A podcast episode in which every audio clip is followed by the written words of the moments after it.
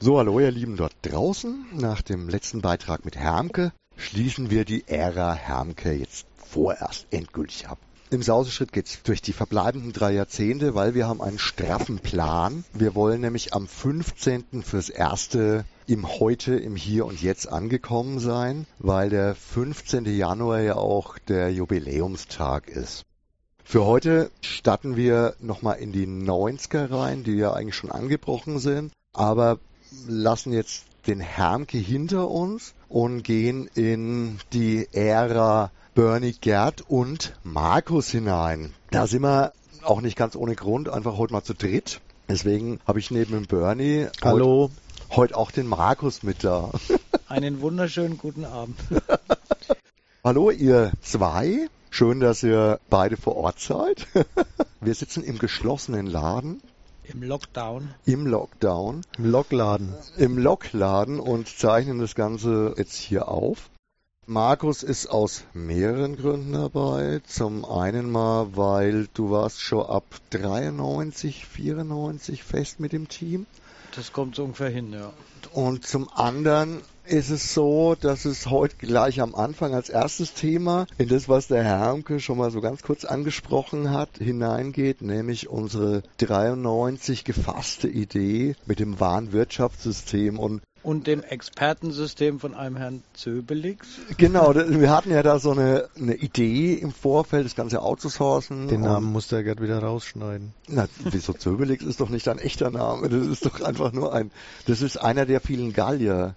Wir hatten auf jeden Fall schon in den frühen 90ern die Idee mit einem Warenwirtschaftssystem, Expertensystem, wie du das gerade so schön genannt hast, und haben da eigentlich auch echt schon sehr viel Informationen, sehr viel Know-how zusammengetragen, hatten unglaublich viele Besprechungen. Du warst da auch auf ein paar mit dabei. Ja, vor allem die erste in Nürnberg war ja noch die. Genau, da war es schon ein bisschen fortgeschritten.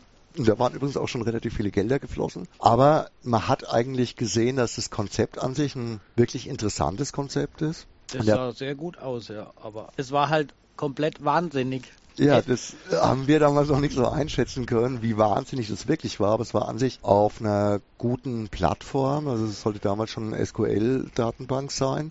Und wir wollten halt relativ viel von dem System, weil die Idee war ja auch, das möglicherweise noch weiter im Buchhandel und vor allem im speziellen Comicbuchhandel und sowas zu etablieren. Und deswegen die Entwicklungskosten erstmal ein bisschen zu minimieren und es dann später anderen anzubieten. Ja, die Idee des Expertensystems war das Spannende eigentlich. Nur da haben wir, glaube ich, ein bisschen zu hoch zu den Sternen gegriffen. Das war ein bisschen weit, ja. Aber er hat ja auch versprochen, er könnte das hinkriegen. Das hätte ja so laufen sollen wie bei Amazon, das eben jetzt macht. Kunden, die auch das haben oder gekauft haben, haben sich auch für das interessiert und und so weiter und so fort. Das finde ich übrigens auch echt eigentlich eine ziemlich witzige Idee. Eigentlich war es visionär, was ja, wir damals ja. schon auf der Pfanne hatten. Aber da hätten wir ein paar Leute mehr gebraucht und ein paar hunderttausender wahrscheinlich auch. Ja, das, das Problem war, dass unsere Kapitaldecke da halt einfach viel zu klein war, um das wirklich zu stemmen in dem Ausmaß, wie wir uns das da damals überlegt haben. Und zum anderen wohl, dass auch der gute Programmierer, der sich das alles geduldig angehört hat und immer wieder auch schon kompetente Kommentare dazu abgegeben hat, im Endeffekt, glaube ich, einfach über, völlig überfordert war. Ja, Na, ich denke, er hat dann unter extremer Selbstüberschätzung gelitten, auch was da ein Mann und in Mannstunden dann da leisten kann. Und wir hatten halt keine Ahnung, wie lange jemand braucht, um diese Ideen umzusetzen. Und das ist ja das Spannende, als der Markus dann kam, der hat uns dann auf den Boden der Tatsachen zurückgeholt mit dem Realismus, ja, kann man alles machen, ist nur eine Frage der Zeit. und das war eine wahre Aussage. So war das damals, ja zum Schluss haben wir ja dann auch den Gedanken aufgegeben, nachdem wir da relativ viel Geld reingesteckt hatten und sehr viel Arbeitszeit und zum Schluss gar nichts hatten, also wirklich nichts. Ja gut, Ideen hatten wir natürlich schon und die haben wir ja dann auch im machbaren Maße umgesetzt. Die Datenbankstruktur haben wir ja auch implementiert im Endeffekt. Ne? Genau, wir haben es halt über die Jahre dann aufgebaut mit den Ideen, die wir damals aber auch schon hatten. Klar, einiges dann wie du sagst, abgeschrieben, ein bisschen reduzierter, aber. Ja, ja ich denke, das Brainstorming und das, war nicht das, das Konzept war auf keinen Fall vergebens. Definitiv nicht. Ne. Das war schon sinnvoll.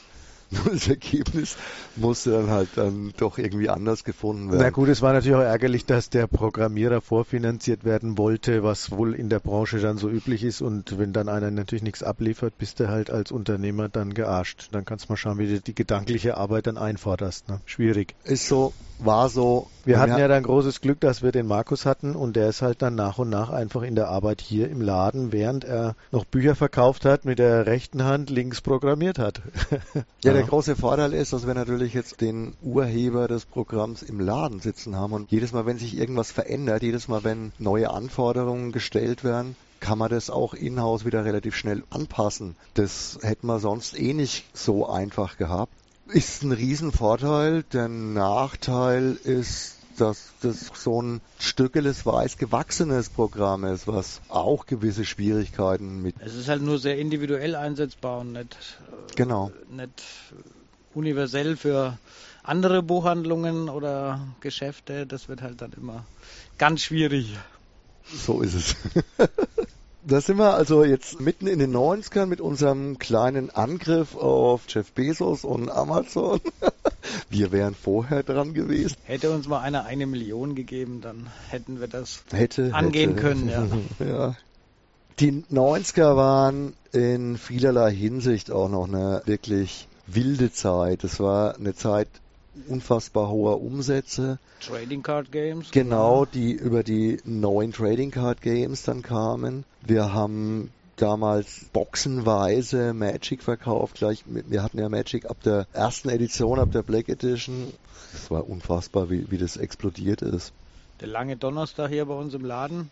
50 Leute, 100 Leute im Laden. Ja, Wahnsinn, echt unvorstellbar. Die haben dann teilweise ja den Paketboten schon draußen fast getackelt, wenn die neue Magic-Lieferung kam. Ja. Da kommt er, da kommt er. So, lasst halt erst mal rein. Eine Stunde ausverkauft, irgendeine mhm. Serie, ja. weg. Am Anfang eine echt super tolle Sache. Irgendwann mal ist das Ganze ein bisschen gekippt, weil auf der einen Seite sind gerade die Kiddies immer geiler geworden auf diese Ware, auf das im Endeffekt ja doch wahnsinnig teure Zeug haben dann auch angefangen, sich gegenseitig zu beklauen. Und uns. Jeder hat gemeint, er muss jetzt da irgendwie nochmal so sein Teilchen vom Kuchen abschneiden. Dann kamen die Kofferraumhändler, die teilweise an den Donnerstagen, wo wir abends Tauschtage und sowas hatten, dann hier vom Laden ihre Autos abgestellt haben und aus dem Kofferraum raus verkauft haben. Direkt über die Straße hat einer einen Trading Card Laden aufgemacht. Das war schon echt eine heiße Zeit und irgendwann sind die Preise für die Trading Cards, weil jeder seinen Teil davon abschneiden wollte, völlig ins Uferlose gefallen. Und das war dann der Zeitpunkt, wo mir gesagt haben, das macht keinen Sinn. Du bläst deinen Umsatz auf, aber du hast da keine Marge mehr dran, die irgendwie in irgendeiner Form noch Sinn macht. Ja, und die Menge halt einfach, das waren ja dann 1000 Serien von Magic und dann noch irgendwelche anderen Derivate, die dazu kamen. Und ich glaube, es gibt kaum einen Händler in Deutschland, der nicht dann auch Kilowatt. Ich kann heute noch, ich könnte euch heute noch hat. günstig Green Over the Edge anbieten. Ja. Da ist, glaube ich, der Keller noch voll damit mit 30 Boxen oder so. Magic ist dann alles mal weggegangen, aber alles andere nimmer. Ah. Ja. ja, das war dann der Anfang dieser künstlichen Verknappung die ja jetzt die Spieleverlage auch wieder teilweise machen, dass du weniger auf den Markt erstmal wirfst, als der Markt eigentlich braucht und dadurch natürlich die Händler dazu verleitet werden, immer größere Mengen vorzubestellen. Und dann irgendwann mal, ich glaube, das war mit Arabian Nights oder sowas, ist das Ganze dann geplatzt. Nee, nee, Arabian Nights war erst die zweite Set. Homelands. Homelands? Homelands, die grüne. Wir wollten immer haben 30, 40 Boxen und dann haben wir die bei drei Händlern bestellt dann, weil bei jedem dann irgendwie 10, 15 kamen und bei Homelands kamen dann alle 90. Aber wir haben sie dann irgendwann auch weggehabt. Ja. Also Magic war letztlich dann nie ein Drauflegegeschäft. Das Drauflegegeschäft war alles andere, was noch bei uns im Keller liegt. Also das waren ja auch hunderte von Boxen, die dann einfach nicht mehr gingen mit anderen Spielen, ja. Oder auch von 50 verschiedenen Trading Card Games noch 10 Boxen im Keller liegen hast. Ne? Ja, die sind dann teilweise auch in der Altpapier Entsorgung. Die sind dann nicht mal mehr zum Klar. günstigsten Ramspreis ja. weggegangen. Ne? Und da haben sich übrigens auch Verlage ganz schön, ja, mit Sicherheit. Ga, ganz schön belastet. Wie es im Kleinen dann ist, was im, im Großen bestimmt dann auch schlimm. Ja. Neben den Trading Cards und neben den explodierenden Umsätzen waren die 90er auch noch die Zeit, wo wir die meisten Leute im Laden arbeiten hatten. Also wir hatten ein Heer von Aushilfen, ja teilweise auch Aushilfen, die schon in der Zeit davor da waren, Der Ulrich ist dann unser erster Auszubildender geworden. Damit haben wir dann auch irgendwie Ende der 90er angefangen als Ausbildungsbetrieb. Ja, wir hatten teilweise, glaube ich, gleichzeitig drei mhm. Aushilfen, teilweise vier vielleicht. Wir waren Oder vier Vollzeitkräfte, weil der Hermke auch noch voll war da Vollzeit, war. Ja. Markus hat voll gearbeitet, wir sowieso. Und dann waren noch gleichzeitig ein Lehrling und zwei Aushilfen da. Der Mitch und der Jörg und so. Und die ja. Katharina. Katharina. Und der Uli, ja. Oder drei Aushilfen sogar. Und die Ari. Die war ein bisschen später, ne? Ja. Der Jörg war vier, auch ein bisschen später. Vier Vollzeit, ein ja. Lehrling, drei Aushilfen. Jetzt sind wir noch zu zweieinhalb.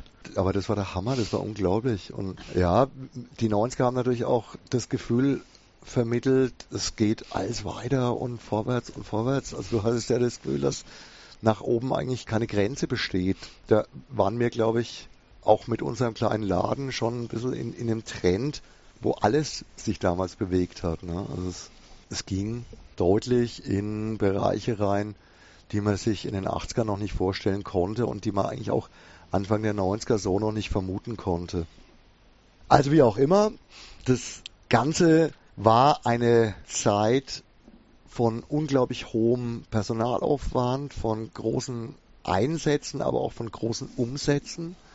Und in den 90ern ging es auch schon los mit unseren ersten Signierstunden. Wir hatten in den 90ern, ich glaube es war 97, das erste Mal den Don Rosa. Ah, stimmt, da, da steht's ja, aber ich sehe es leider Nee, da steht kein Datum drauf. Steht kein Datum drauf, aber wir hatten das erste Mal den Don Rosa bei uns im Laden, was damals natürlich der Hammer war, der Brüller war. Haben diverse Spiele-Events schon durchgezogen, auch mit den, mit den Tauschtagen und sowas. Und damals war ja auch diese virtuelle Community überhaupt noch nicht vorhanden.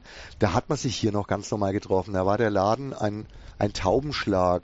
Irgendwie hat man das Gefühl, es wird nie leer. Wir haben damals auch den Personalbestand, glaube ich, echt gebraucht, um mit diesen Massen an Leuten irgendwie klarzukommen.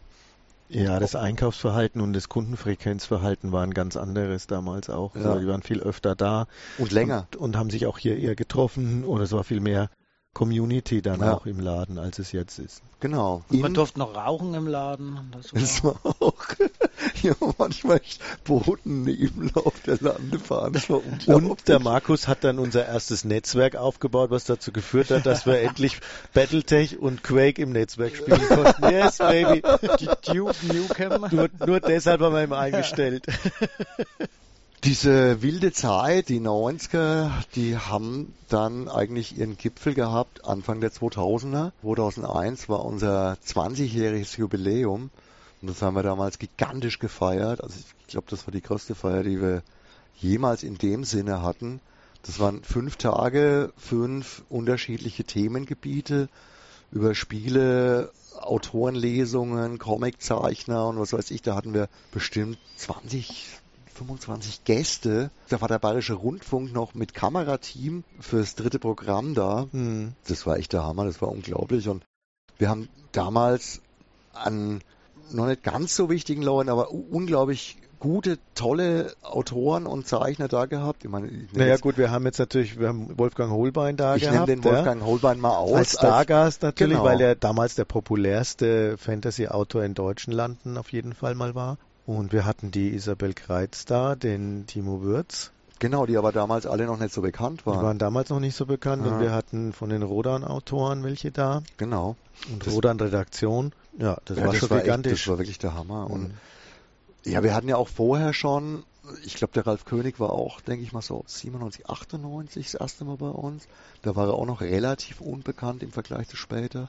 Ja, auch da war schon jede Menge geboten und der Kurs, den wir bis heute so versuchen zu fahren, also jetzt mal dieses Jahr ausgenommen, dass wir halt viel bieten für die Fanboys, für die Fangirls, für die Leute, die unseren Laden mögen, der war damals schon eindeutig ganz, ganz klar. Also möglichst wir konnten halt damals nochmal auf anderen Ebenen was bieten, nämlich das gebündelte Know-how und diese Informationszentrale, die wir dann damals waren. Und das hat sich halt natürlich durchs Internet völlig erledigt gehabt. Ne? Die Leute konnten sich dann selber informieren. Es war auch ein Informationstauschplatz. Wobei ich natürlich trotzdem sagen muss, dass immer noch ein Unterschied ist zwischen angelesener, nicht gefilterter Internetinformation und das ist ja logisch, aber ich meine, du warst dann einfach in Würzburg der Spiele, der Rollenspielgott. Wenn einer irgendwas wissen wollte, dann ist er zu dir hier gekommen, weil du das Know-how hattest. Und wenn du es nicht wusstest, dann hast du die Community gekannt und hast dich dann wieder informiert. Und genauso war es in puncto SF-Tipps und Empfehlungen. Das hast du ja woanders gar nicht gekriegt in dieser gebündelten Form. Ja, wir hätten uns ja selber ein Ei gelegt, wenn unser Expertensystem. Ja, das wäre ja total unsinnig ja. gewesen. dann könnten sich ja die Leute im Netz informieren. Aber so. dann wären wir reich. Möglich. Jetzt habe ich trotzdem noch eine ganz andere Herangehensweise als letzte Frage. Markus, du bist ja eigentlich in den Laden gestoßen als jemand, der mit der Szene gar nicht so viel zu tun hat. Eigentlich von außen. Wie hat denn für dich der ganze Wahnsinn so gewirkt, plötzlich in so einer Nerdkultur zu arbeiten? Ich hätte mir nicht vorstellen können, dass es in Würzburg so viele Verrückte in Anführungsstrichen gibt. Ich habe immer gedacht, das ist hier eher so ein Motorradteile-Laden, weil immer die Mopeds vor der Tür standen. Aber dass man davon leben kann, das hätte ich mir nicht vorstellen können. Ja. Als ich dann mal hier so reingeschnuppert habe und angefangen habe, dann hat man schon gemerkt, da geht schon was. Ja. Mit den entsprechenden Leuten halt auch war das schon sehr interessant, eine prägende Fortbildung. Ja. offensichtlich hat es dir nicht allzu sehr geschadet, weil nee. du bist ja immer noch dabei. so, denke ich, dass wir jetzt im Schweinsgalopp die 90er durchgegangen sind und das Ganze ja auch an den nächsten beiden Freitagen mit den 2000ern und den 2010ern in einem ähnlichen Schnellüberblick erstmal machen, weil wir danach, nach unserem eigentlichen Jubiläum, dann noch diverse andere Interviews oder Gespräche mit einfügen werden mit wichtigen Personen aus dem Umfeld Hermkes Romanboutique. Jetzt machen wir für heute erstmal Schluss. Danke Markus, danke Bernie. Bitte. Ich hoffe, es hat euch da draußen gefallen und ich wünsche euch einen ruhigen Ausklang des Neujahrstages. Pflegt eure Schädel und ciao, arrivederci, euer Gerd. Ciao. Ciao. Tschüss.